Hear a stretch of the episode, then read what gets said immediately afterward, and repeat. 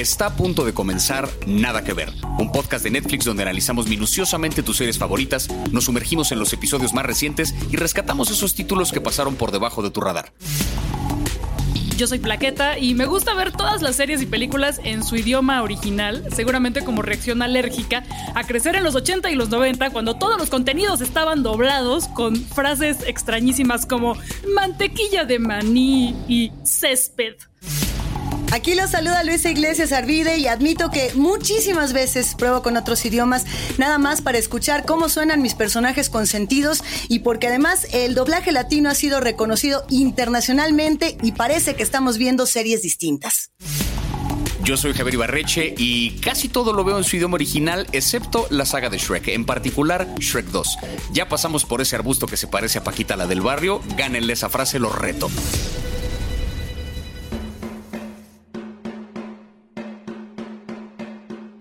Juegos infantiles con un giro macabro, escenarios que parecen salidos de una película de ciencia ficción o de terror y muchos símbolos escondidos por aquí y por allá. Es impresionante todo lo que puede tener una serie en solo nueve episodios que para mí francamente se sintieron como muchos menos episodios, yo los vi todos en una sola sentada. No, bueno, yo igual, y la verdad es que sí conecté con muchos de los protagonistas. Ahora que ya se acabó, no sé si quiero que esta historia continúe o no, pero sí, pero no, pero sí. Y la pregunta es si habrá segunda temporada.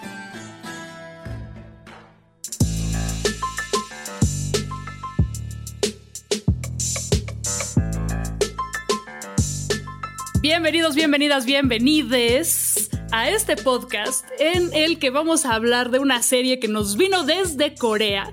Corea que nos sigue trayendo historias cada vez más potentes.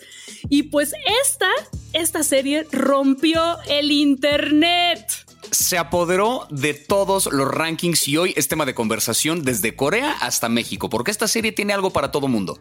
De entrada, ese ritmo envolvente, personajes arquetípicos entrañables, acciones absolutamente bien realizadas y una estética visual que ha llamado la atención de muchísimas personas. Estos son algunos de los ejemplos de esta fórmula de una de las series más emocionantes. Voy a intentar pronunciarlo. Es algo así como Ojin Eo Game, que sería Squid Game, que sería el juego del calamar.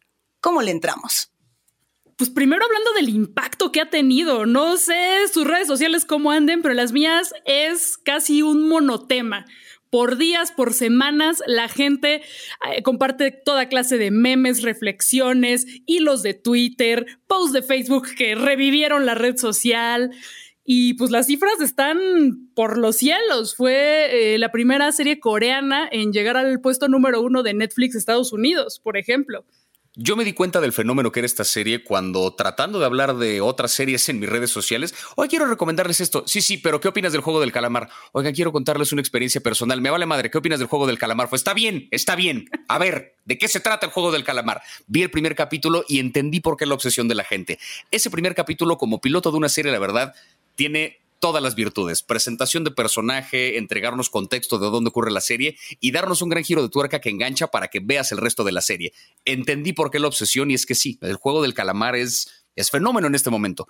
Polémica como pocas, una serie surcoreana escrita y dirigida por Hwang Dong-hyuk para Netflix se estrenó el 17 de septiembre de 2021 y parte de lo siguiente, la premisa es tal cual así. Son 456 personas que tienen problemas financieros insuperables, son invitadas misteriosamente a participar en una serie de juegos letales. Quienes superen las distintas pruebas van a ganar un acumulado de son 45.6 billones de wones, que más o menos serían 38.6 millones de dólares. Y es tal cual, pasar los juegos y quedarse con todo el dinero o morir. Esta historia está más o menos inspirada en mangas como Battle Royale, que después fue una adaptación a una película de 2000 que se volvió de culto, que tardó en llegar, es una película japonesa que tardó en, llegar a Estados Unidos y a México y que fue así una explosión de violencia y, también de chismecito en aquella época. Eh, de hecho, se le ha acusado de plagio a Squid Game, pero pues en realidad esta historia empezó a escribirse en 2007 o 2008 me parece, pero no logró que se la produjeran porque pues todavía iba empezando, no tenía credibilidad y era como de, no, mano, esto está bien violento, esto, no, creo que el mundo no está preparado para esto. Quizás que ahora sí lo hizo. Y que creo que fue un acierto que se convirtiera en una serie porque eh, la propia historia se presta justamente para un desarrollo episódico. Estamos hablando de que en el primer capítulo, básicamente de lo que, de lo que nos enteramos es eh, quién es el protagonista de, de, la serie, que es un personaje que se llama Seong Ji-hon, no sé si lo pronuncié correctamente, que es un tipo que está endeudado con la mafia, le debe al banco, le debe a todo mundo, vive con su mamá, su vida es financieramente devastadora y tiene una hija que eh, la, la familia de la ex esposa piensa pronto mudarse a Estados Unidos y entonces él tiene la misión de conseguir dinero para demostrar que puede mantenerla para que no se la lleven a otro país. Esa es básicamente la motivación del personaje. Nos lo presentan, nos encariñamos un poco con él, sentimos lástima por él y en eso lo invitan a participar de este juego que al principio parece algo bastante inocente. Lo llevan a él y a otras 455 personas a un campo abierto gigantesco donde hay un robot de una niña que ya se volvió uno de los memes más importantes, ya se volvió como una figura icónica, ya está hay piñatas del robot de la niña aquí en México. Una niña robótica gigantesca que va a estar de espaldas diciendo luz verde, luz roja, eh, y durante eso los personajes se pueden mover hacia adelante. Cuando la niña voltea a ver, tienes que quedarte completamente quieto porque si detecta movimiento, te elimina del juego. Parece como una cosa muy inocente, pero cuando los primeros personajes que avanzan se mueven tantito mientras la niña los está volteando a ver, de repente escuchamos un disparo y uno de ellos cae al piso y empieza a escupir sangre. Vemos entonces que esto de que eres eliminado del juego es real te mueres por completo. Empieza entonces el caos, los personajes tratan de salir, la mitad más o menos de los que estaban ahí en el campo logran mantener la calma, logran superar el juego y llegar a la siguiente ronda, y es ahí donde nos damos cuenta de cuál es realmente el riesgo de esta dinámica a la que entraron. Eso como una película hubiera sido interesante, pero creo que funcionó mejor como un capítulo piloto de una serie que sienta todas estas bases. Porque a partir de ahí, cada capítulo que pasa nos muestra un juego diferente, una dinámica en la que se siente más el riesgo, cada vez hay menos participantes. Entonces va avanzando correctamente como una serie. Creo que fue un acierto que no pudiera hacerlo como una película desde el principio. Creo que estaría buenísimo que quienes nos están escuchando nos escriban a nuestras redes sociodigitales con el hashtag nada que ver y que nos cuenten cómo se llamaban estos juegos o cómo se llaman estos juegos en el país desde donde nos estén escuchando. En México, por ejemplo, a este primer juego se le conoció en mis tiempos en mis tiempos como el 1, 2, 3 calabaza. Yo no sé si ustedes lo jugaban, pero era justamente eso. Por ejemplo, en, películas como El Orfanato, este era el 1, 2, 3 toca la pared. ¿No? Y, y lo que ocurría en el orfanato es que se aparecían fantasmas y aquí pues los dejaban cual fantasma, ¿no? Balazo tras balazo iban muriendo. Van muchos juegos y a lo largo de estos juegos, de estas distintas pruebas, Round Six iba a ser el título original justamente por esta ronda de seis juegos, vamos conociendo a personajes entrañables. Difícil de, de explicar cómo de pronto podemos identificarnos con cada una y con cada uno de ellos, a pesar de que en ocasiones pueden ser aberrantes. Por ejemplo, número 218, que sería Cho Sang-woo, eh, que está interpretado además por Park Hae-soo. Es este gran, digamos, empresario que estudió en la mejor universidad de Seúl, el, hijo, eh, digamos, prodigio, la gran promesa de Corea del Sur y que de pronto se aventó un fraude tremendo. Y solo por compartir un dato curioso de este pequeño personaje, es quien va a interpretar a Berlín en la versión surcoreana de La Casa de Papel. Ya lo habíamos platicado en episodios anteriores, así que ya se empieza a armar este rompecabezas. No es el único personaje, pero insisto, nos podemos poner en la carnita de cada uno de ellos.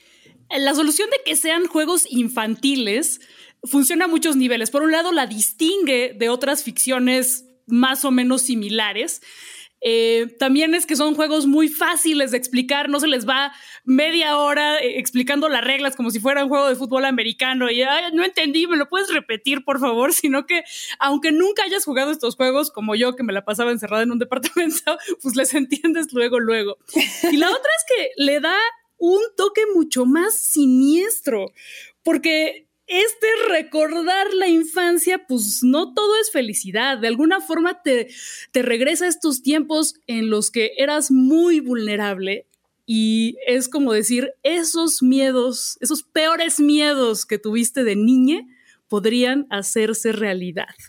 Claro ejemplo de esto, el segundo juego, ¿no? Que ocurre por ahí del tercer capítulo. Eh, porque el segundo capítulo, esto como pequeño paréntesis, sepan que los personajes que están encerrados en este juego tienen la libertad de irse cuando quieran les dan la opción, una de las reglas que les hacen firmar es, si la mayoría decide que quieren dejar de participar, pueden hacerlo, no están obligados a estar aquí, sabiendo que si dejan de participar se van a perder del premio de esos millones y millones de dólares que se pueden llevar hacia el final.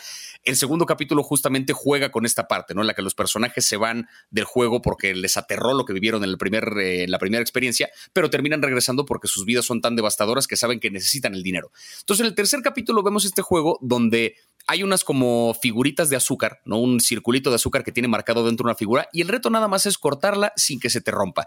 Suena como algo bien estúpido, algo que aparentemente la juventud en Corea hacía en algún momento, pero sabiendo que en el momento que se te rompa la esquinita del triángulo que tienes que cortar, alguien te va a meter un balazo en la cabeza.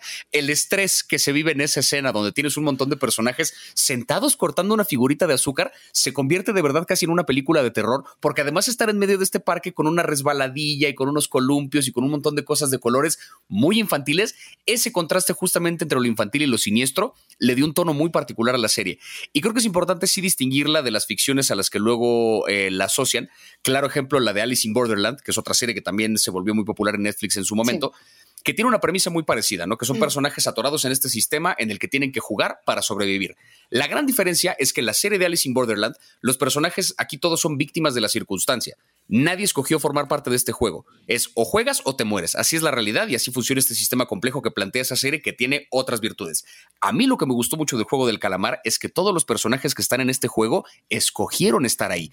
Para eso es el segundo capítulo que seamos honestos, puede ser un poco lento, para que veamos cómo los personajes tienen la opción de salir al mundo y regresan por su propia decisión, porque el sistema en el que viven es tan atroz que necesitan ese dinero, entonces todos los traumas que ellos viven en cada uno de los juegos que tienen que atravesar son indescriptibles, pero ellos se lo buscaron. Ellos quisieron pasar por esa situación con tal de llevarse el gran premio del final. Es un gran experimento social de hasta dónde está dispuesta a llegar una persona con tal de conseguir esa cantidad de dinero. Esa diferencia creo que es crucial, el hecho de que ellos eligieron participar en este juego. A ver, eh, a mí me tocó jugar este juego cuando yo era niña y no sé si a ustedes también les tocó. Eh, en mi barrio esto se le llamaba el juego de los azucarillos y pasaba un señor con una campana eh, y literal iba por toda la calle sonando la campana y te vendía estas obleas azucaradas, estas, pues así se les llamaba, azucarillos. Y el chiste era chuparlos y chuparlos y chuparlos para hacerlos delgaditos. Entonces, una que ya le ha tocado ese juego, yo lo vi y dije, Ahora, ahora es cuando lo empiezan a chupar, ¿no? Pero justo eso, todo depende de cómo te tocó esa tradición y de cómo lo jugabas. Yo no sé qué, nos pasaría a nosotros justo con ese estrés, porque algo que no hemos todavía platicado es el rol de las jerarquías que de pronto tenemos en estos juegos. Así como están los 40, los 456 jugadores que están vestidos de verde, tenemos también a la suerte de guardias que están ataviados y nos recuerdan de pronto a los Dalís de la casa de papel, pero estos son de fuchsia. Hay que aclarar, no es rojo, es fuchsia, porque justo es el color contrario al color verde. Si ponemos una tabla de colores, es el color opuesto, lo cual nos está mostrando al subordinado y digamos a la autoridad. Y cada uno de estos seres ataviados con estos trajes fuchsias tienen unas máscaras negras que ocultan sus rostros con triángulos, con círculos o con cuadrados, que inclusive les van dando mayores jerarquías. Y estos son los que vienen con la pistola y te dicen, abusado, ¿eh? Acabas el juego o aquí quedas. Eh, Después de ello vienen más juegos. Creo que además es muy emocionante de pronto cuando pasamos del juego de los azucareros al juego de la comida. Bueno, no sé si la comida cuenta como juego, pero alguien se metió a la fila y acabó en matazón. ¿Qué pensamos de ello? ¿Cómo nos fue con la matazón y con la comida plaqueta? Ay, a ver, yo tengo muchas cosas que comentar. Primero, ¿en qué barrio vivías, Luisa, que, que pasaba el del señor del azucarillo? O sea, siento que si nos metieran ¿No te tocaron los azucarillos? Tú, ganarías todo eso y yo así como, güey, ¿qué, son estos juegos? ¿Dónde está mi Nintendo y mi Atari?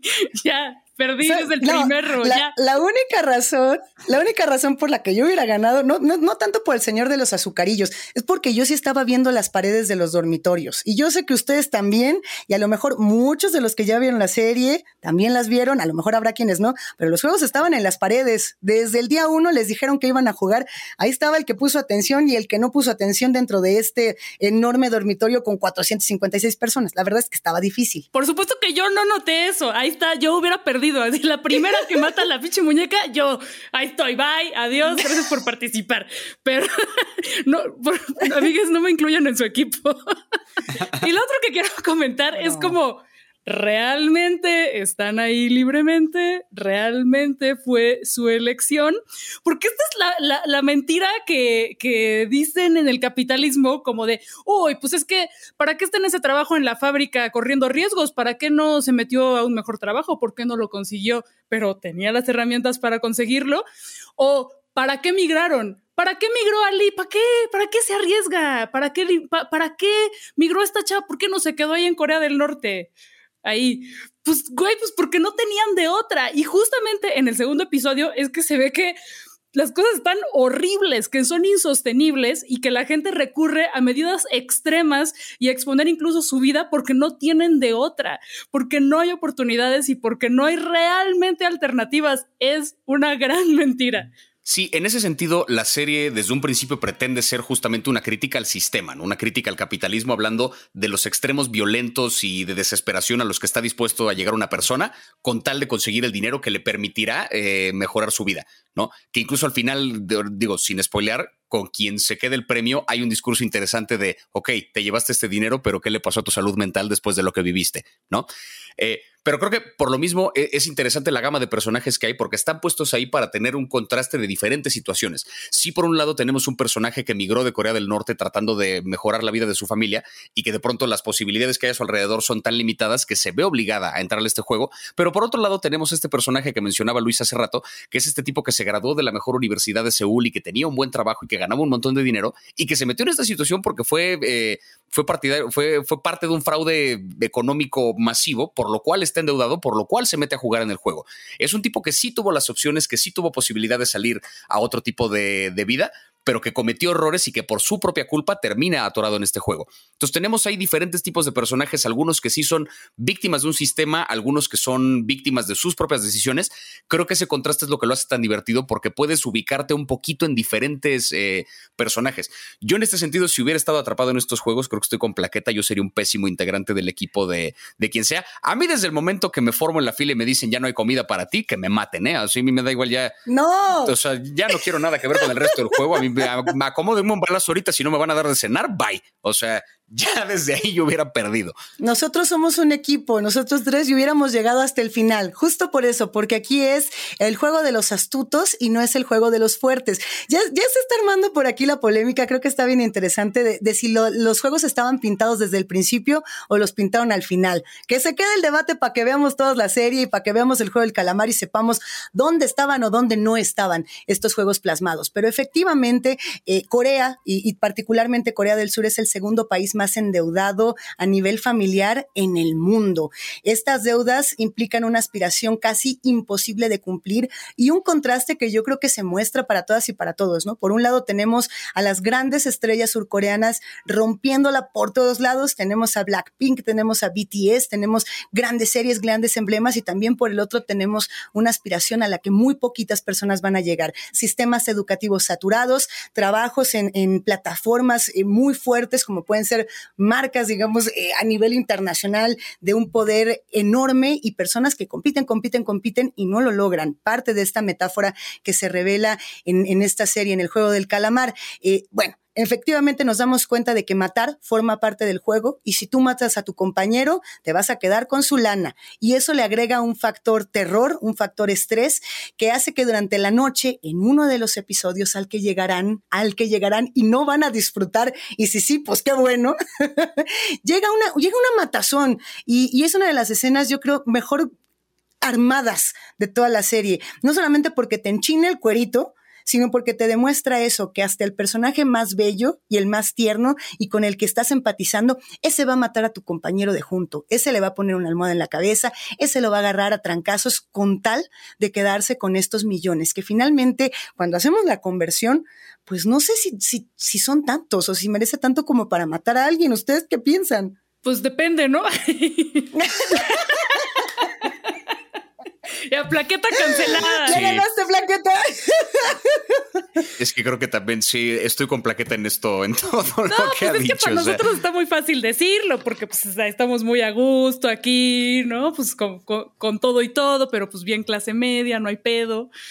Pero la situación en la que están estos personajes es lo que lo pone ahí en duda, ¿no? Y también yo me pregunto qué hubiera pasado en, pues en esta bonita sección que se llama Terminando series en 15 segundos.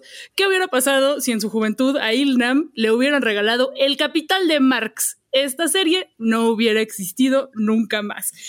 Lo que sí es que, y esto, esto vemos relacionado con la cuestión del dinero, es que este pinche sistema no te deja organizarte con tus compas para hacer una repartición justa y equitativa del dinero. Tienes que competir a huevo con lesotres.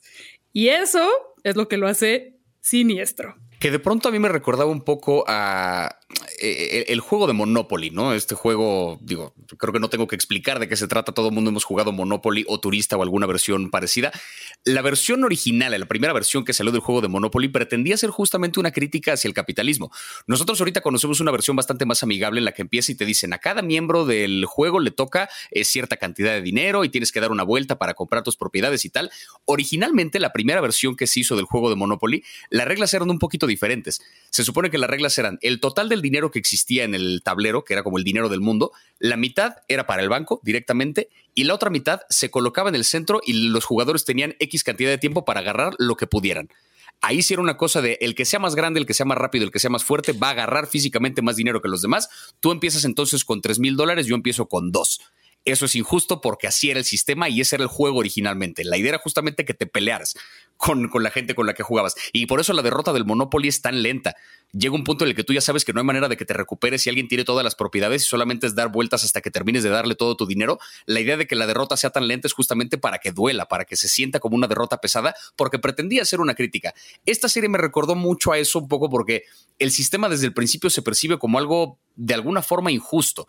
¿no? El hecho de que pongan a competir a la gente entre todos teniendo unos más habilidades que los otros desde el principio, sí parece que es un juego de astucia, pero justamente en este capítulo donde vemos que se matan en la noche, resulta que no. Resulta que es un juego en el que si eres más grande, si eres más fuerte, si eres más, más hábil físicamente, pues puedes entonces matar a tres eh, contrincantes y te quedas con el dinero de esos tres.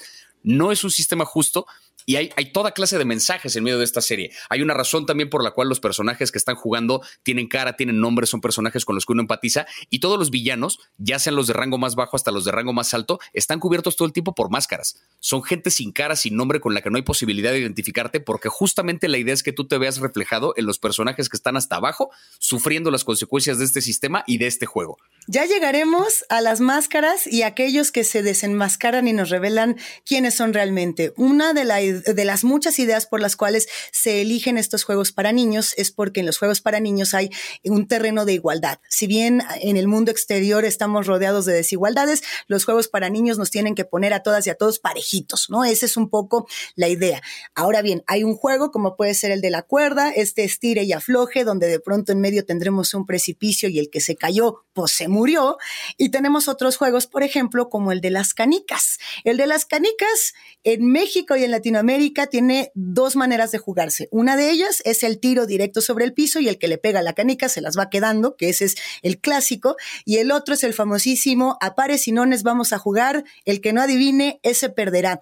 Este quizá, eh, y me tengo la impresión es alrededor del episodio 6. Es uno de los momentos más dolorosos de toda esta serie porque no solamente nos angustiamos, no solamente nos horrorizamos y no solamente pensamos qué haríamos con tanta lana, también lloramos. Yo con este episodio lloré amargamente. Hacía años que no lloraba tanto frente a, a mi pantalla no me avergüenza, además, porque ya revisé en redes sociales que todo el mundo hizo la lloradera y qué sabroso, eh, pero todo esto tiene que ver con el encuentro y la amistad que tenemos entre el personaje, digamos, último, que es 456, nuestro protagonista, y el primer personaje, el 001, que es el más viejo de todos, que es el, el que guarda los saberes, pero también el que sabemos desde inicio tiene un tumor y por tanto está enfrentando temas de demencia. Y uno de los dos tiene que vivir el otro tiene que morir. Es absolutamente desgarrador.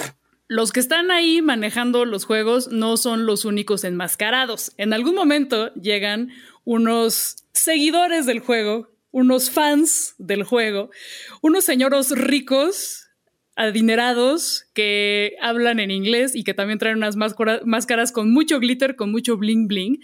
Y para mí no es una coincidencia que hablen inglés, que es el idioma global, porque pues, nos habla un poco de cómo las fronteras se desdibujan y de cómo este poder global, que es el que nos tiene jodides, pues no tiene rostro porque son estos conglomerados que pues ya por ahí de pronto sí podemos culpar a algún con nombre y apellido, a, algún mega empresario, a algún multimillonario, pero pues en general es como quién, quién, quién está manejando todo este pedo.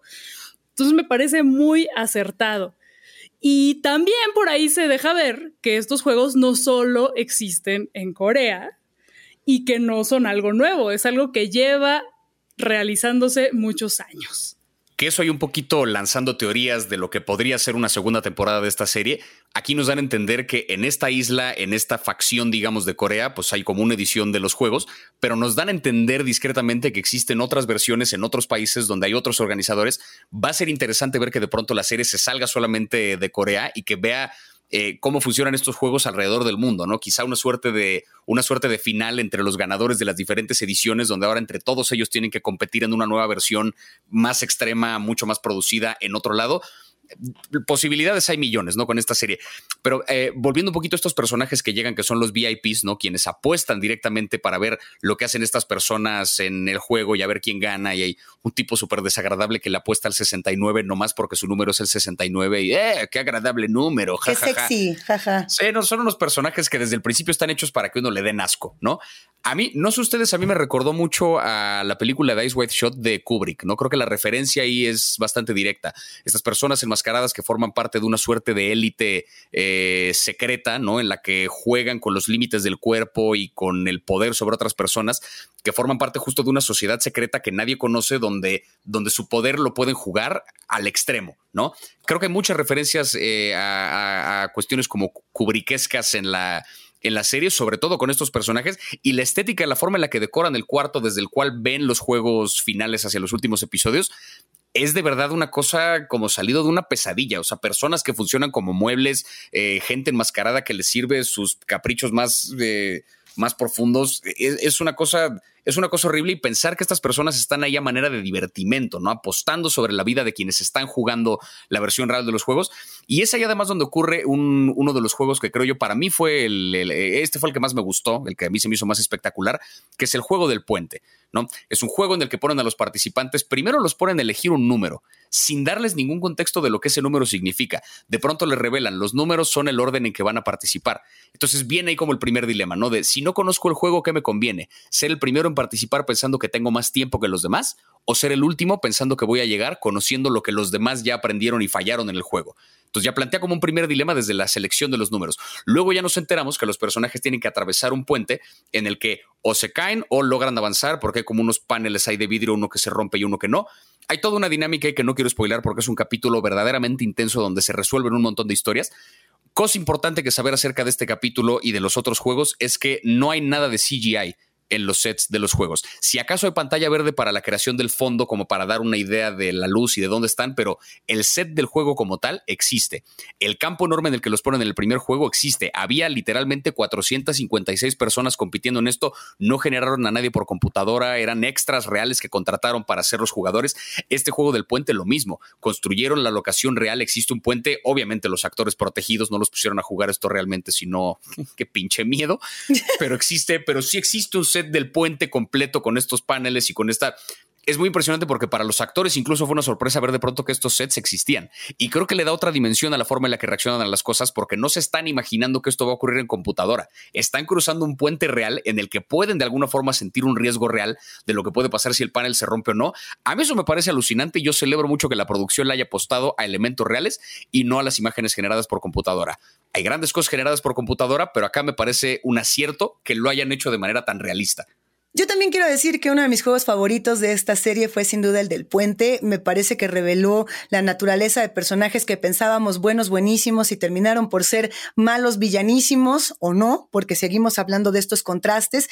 Por ahí también empezamos a ver revelaciones importantes, juegos de máscaras. No vamos a contar muy bien a bien quiénes son los que se quitan estas máscaras y quiénes no, para que no quede el spoiler tan duro.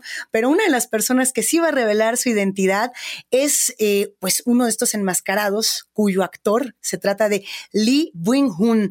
Él además, bueno, pues eh, de ser un gran actor y de revelar toda una naturaleza increíble detrás de su máscara, es un actor y cantante de Corea del Sur. Entonces, eh, a lo mejor para nosotros esta sorpresa no es avasalladora, pero el público coreano enloqueció. Le estábamos jugando fuera del aire a decir que este personaje sería como que, no sé, se quita la máscara y es Diego Boneta o, o quién les gustaría que fuera. Así que se la quita y dices, no puedo creer que toda la temporada este, este actor que me ha emocionado detrás de una máscara resultara ser quién sería bueno. Sí, estaría buenísimo que en la serie tal cual literalmente se hubiera quitado la máscara y fuera Luis Miguel, güey. Así. Ándale. Ándale. Hablando coreano, de repente se quitara la máscara y ¿Cómo dice?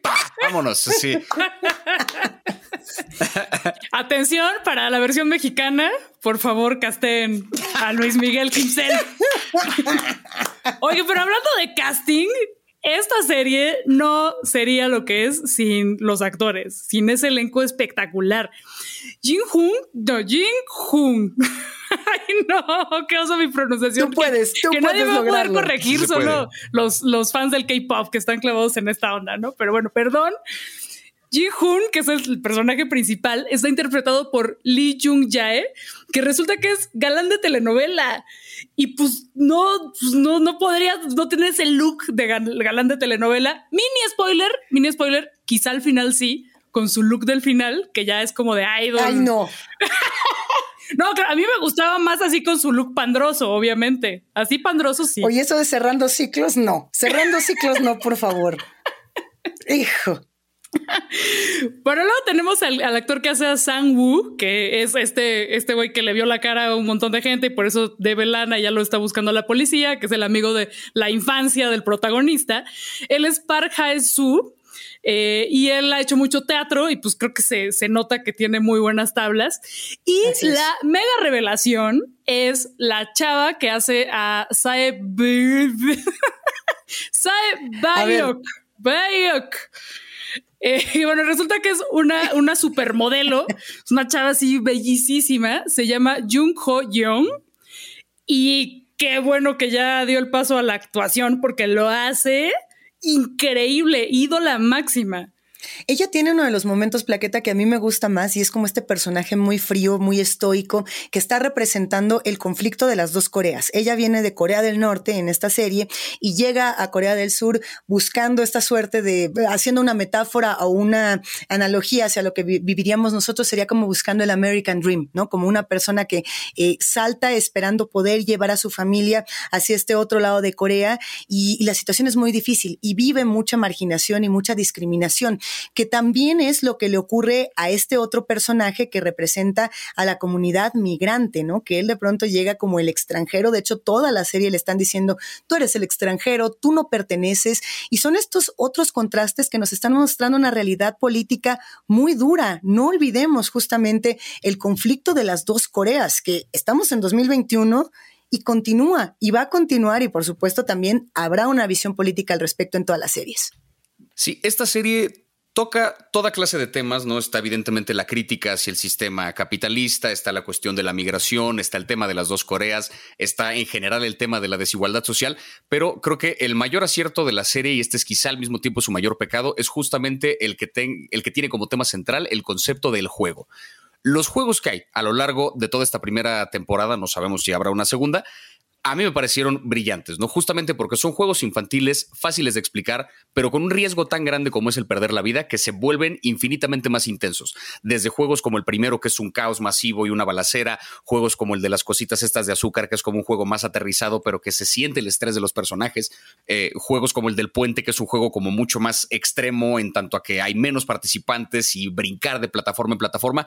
Hay toda clase de juegos diferentes, pero creo que fue un gran acierto apostarle a la dinámica del juego porque un juego en sí mismo siempre es una historia y encerrar un juego dentro de otra historia creo que le hace tanto más grande. Es una de las razones, por ejemplo, por las que creo que fue tan exitosa la película de Dark Knight de Christopher Nolan, no la segunda de Batman, que cierra justamente con una secuencia que tiene que ver con la teoría de juegos, ¿no? El dilema de los prisioneros de qué barco va a traicionar al otro y el primero que tome la decisión es el que se salva, pero si los dos deciden no hacer nada, mueren los dos esperando que Batman los salve. Hay toda una dinámica de juego alrededor de ese final y fue la razón por la que esa película es tan icónica.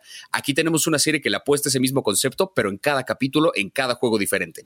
Eso lo vi como un acierto. Lo vi también como su mayor defecto porque la parte de los juegos es tan, tan fascinante que lo que no tiene que ver con los juegos puede pecar un poco de lenta.